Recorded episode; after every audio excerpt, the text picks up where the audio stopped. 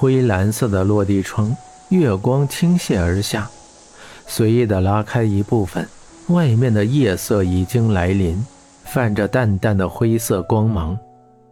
阳台上微风吹拂，泛着点点凉意，高大挺拔的身影和黑色的夜幕融为一体，轮廓显得有些寂寥。这么多年来，徐峰从来没有忘记过那天，二零零八年七月七日，那张泛着阳光的笑脸再也不会回来。灰色的烟雾一圈圈荡开，触摸他微翘的发丝。徐峰的眸子漠然地看着远方，一点红在指尖一闪一亮。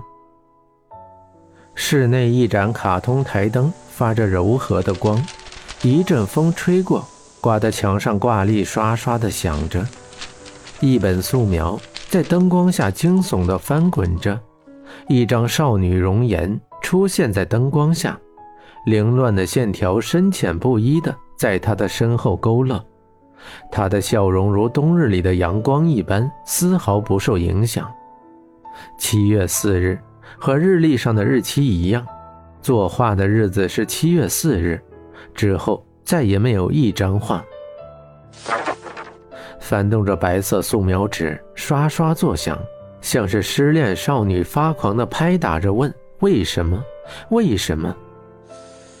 徐峰的白色衬衫泛着淡淡的寒意，他竟在这里站了一夜，像雕塑一般一动不动。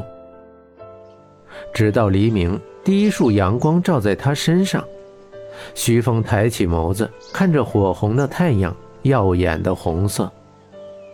阳光的光晕散开，耀着徐峰的眼睛，渐渐的看不清远方的风景。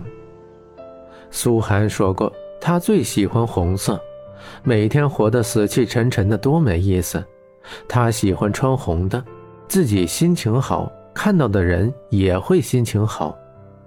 苏寒总是有许多独特的逻辑，而徐峰却不知道该怎么去反驳。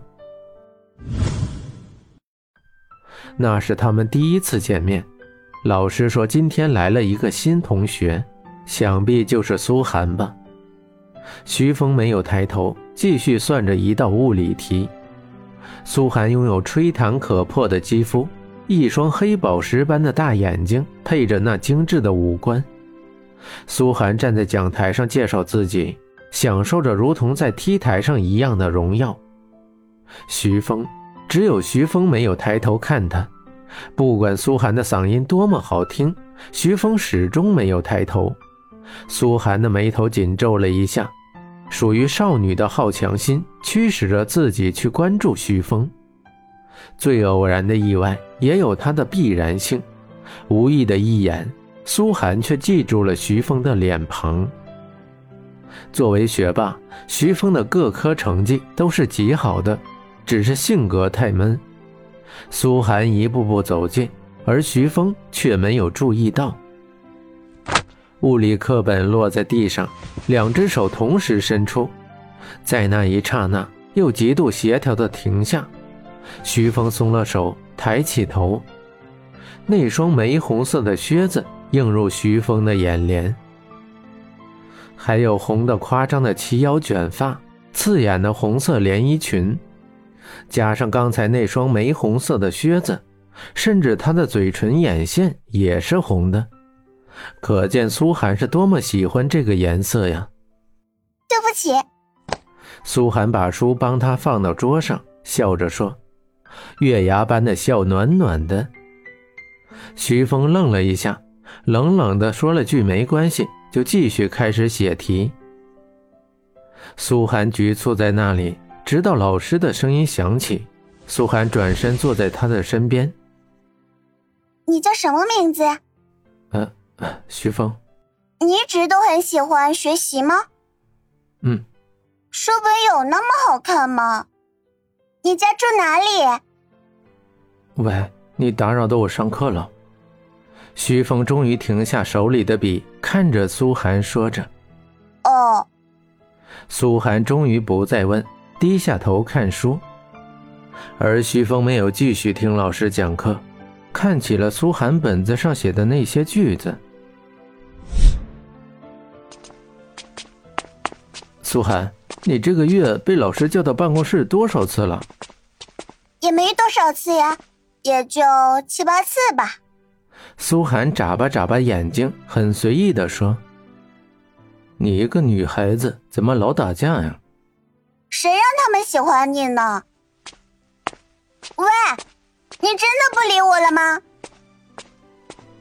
徐峰继续走着，丝毫不想理会身后的苏寒。你再不理我，就不怕最后再也找不到我了？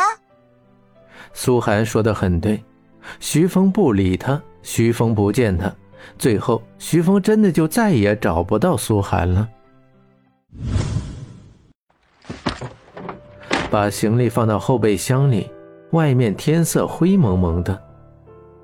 这么多年来，不管多忙，到了七月四号这天，徐峰总是很早醒来。去陪苏寒说说话，给他买火红的玫瑰，静静地看着他，即使他再也感受不到那眼神里的爱。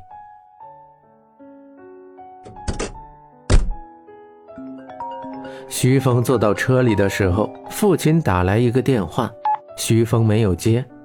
能在这个时候打来电话的，想必也只有记着这一天的人了。如果后悔就可以得到原谅。那为什么这世上还会有那么多的痛苦呢？徐峰关掉手机，启动车子，朝着苏寒的公墓而去。